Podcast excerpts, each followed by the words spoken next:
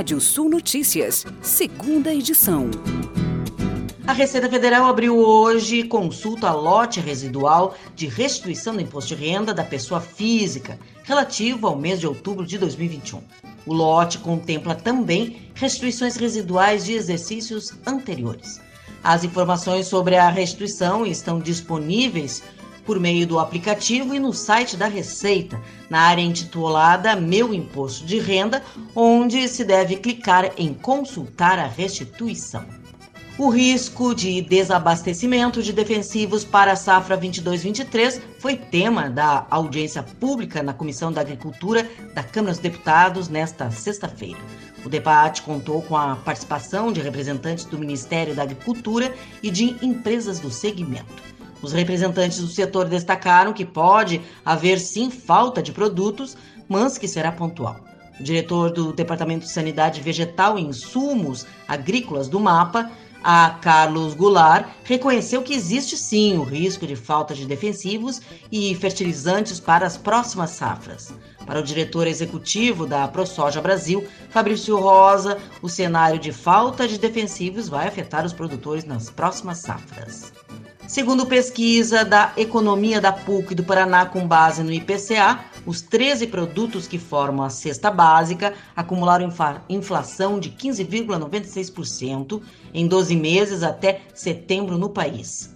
A disparada dos preços afeta principalmente as famílias mais pobres da pandemia e é resultado de uma combinação de fatores que vão desde o dólar alto e a valorização das commodities agrícolas no cenário internacional até os efeitos da seca prolongada e das geadas.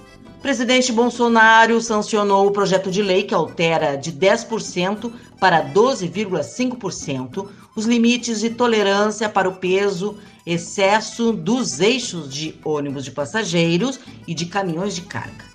O projeto foi aprovado em setembro pelo Senado. A lei determina que os veículos ou combinações de veículos, que são carretas com reboque, por exemplo, com peso bruto igual ou inferior a 50 toneladas, deverão ser fiscalizados apenas quando os limites de peso bruto total ou de peso bruto total combinado, que é o caminhão mais o reboque. A nova legislação prevê que o condutor parado pela fiscalização poderá seguir viagem caso a irregularidade não possa ser corrigida no local ou caso o veículo ofereça condições de segurança para circular nas estradas. Uma projeção da Organização para a Cooperação e Desenvolvimento Econômico, OCDE, aponta que o padrão de vida dos brasileiros deve ficar praticamente estagnado nos próximos 40 anos. Segundo o órgão, entre 2030 e 2060, deverá haver uma queda de 0,2% na fatia da população ativa no mercado de trabalho no país. O potencial da taxa de ocupação também deve cair 0,1% no mesmo período. Esse resultado só não deixa o país atrás da Índia, que fica com menos 0,6%, mas o faz quase empatar com a Argentina e a China. Santa Catarina espera um aumento de 102% na produção do trigo. Os dados foram divulgados pelo Boletim Agropecuário de outubro da Epagre-Cepa.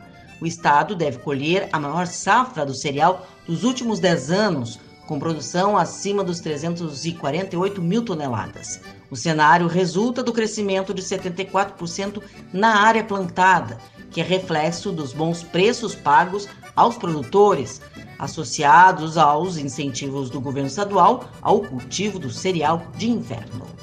De acordo com uma pesquisa da Trade Insight do Mercado Pago, os conhecimentos sobre educação financeira são maiores entre os usuários de carteiras digitais. Ao avaliar o conhecimento de cinco países da América Latina, incluindo o Brasil, em temas como inflação, juros e investimentos, 27% dos usuários de carteiras digitais acertaram a maior parte das questões, enquanto entre os não usuários o número ficou abaixo de 19%. As ferramentas digitais têm papel importante no ensino sobre finanças. 35% dos participantes da pesquisa utilizam as redes sociais para aprender sobre ferramentas financeiras digitais. para incentivar as pessoas a adotarem práticas sustentáveis, como usar sacolas ecológicas, reaproveitar materiais recicláveis e também usar a composteira, que é uma estrutura onde se coloca material orgânico para ser transformado em adubo, tem início hoje, dia 22, sexta-feira, a Semana Lixo Zero. Capitais como São Luís e Cuiabá e municípios como Santa Maria, no Rio Grande do Sul, fazem parte dessa iniciativa. No Distrito Federal, as ações serão realizadas pelo Instituto Federal de Brasília, com palestras e oficinas que mostram soluções para o lixo doméstico.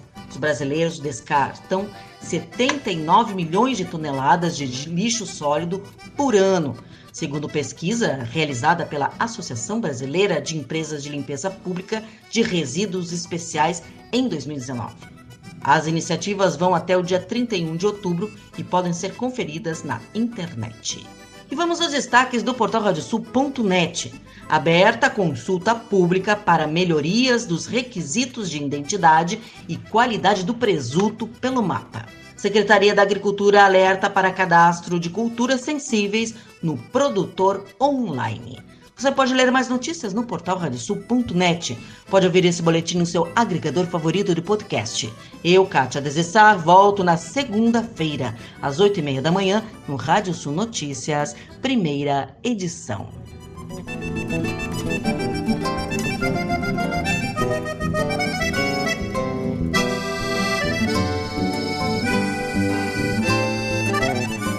Previsão do tempo. Olá, ouvintes da Radiosul.net. Noite de céu claro em todo o estado do Rio Grande do Sul e também em grande parte do sul do Brasil. Um céu com poucas nuvens, é bem propício para uma visualização dessa lua cheia e também de, da, do céu estrelado noturno aí é, no sul do Brasil. Alguma variação de nuvens mais para as áreas do leste. Nós temos para o domingo um alerta aí de temporais localizados nos três estados do sul do Brasil. No sábado, a nebulosidade já começa a aumentar a partir da fronteira oeste, região do centro-oeste, é, na parte da manhã, no final da manhã, com possibilidade de chuva forte na região de Uruguaiana e também no centro-oeste. Ao longo da tarde, a nebulosidade vai se espalhando para a fronteira com o Uruguai e no sul já devemos ter chuva nessas áreas. As temperaturas sobem mais já nesse sábado, chegam a 33 graus na região do Vale dos Sinos e 30 graus em grande parte das áreas. No leste e na serra, o sábado começa com sol e ao longo da tarde a nebulosidade vai aumentando, já com alguma expectativa de chuva na parte da noite. No domingo, o tempo já abre a partir do oeste, é, final da manhã. As aberturas também no sul e na região metropolitana no final do dia. Um dia, uma, um domingo que ainda pode ter é, pancadas de chuva, uma chuva é, mais é, irregular, mais fraca aí na região metropolitana e no leste do estado. E um domingo aí sim com nebulosidade de chuva na faixa da Serra e no norte, do, sobretudo na região do nordeste do Rio Grande do Sul, divisa com Santa Catarina, ao longo de todo o domingo. Aí as temperaturas já recuam, as máximas não passam de 23 graus. Fica o alerta para os temporais localizados e para ventos fortes nos três estados do sul do Brasil, sobretudo no domingo, e ventos muito fortes aí na faixa litorânea do Rio Grande do Sul e sobretudo de Santa Catarina. Então, é, essa é a condição é, do tempo aí para os três estados do sul. Nós temos uma expectativa aí, então de, da, das temperaturas aí para esse final de semana variando entre 13 e 27 em Pelotas, faz entre 16 e 25 em Uruguaiana, entre 14 e 26 em Passo Fundo, 18 e 27 em Tramandaí, no litoral norte, entre 13 e 30 graus em Porto Alegre, Florianópolis, capital catarinense, entre 18 e 24 e Francisco Beltrão, sudoeste do Paraná, entre 18 e 27 graus. O nascer do sol nesse sábado em Torres, no litoral norte, às 5 horas e 32 minutos, o sol se põe às 18 horas e 33 minutos. Voltamos na segunda com mais informações e do tempo na primeira edição da Rádio Sul Notícias, 8 e meia da manhã. Bom final de semana e até lá.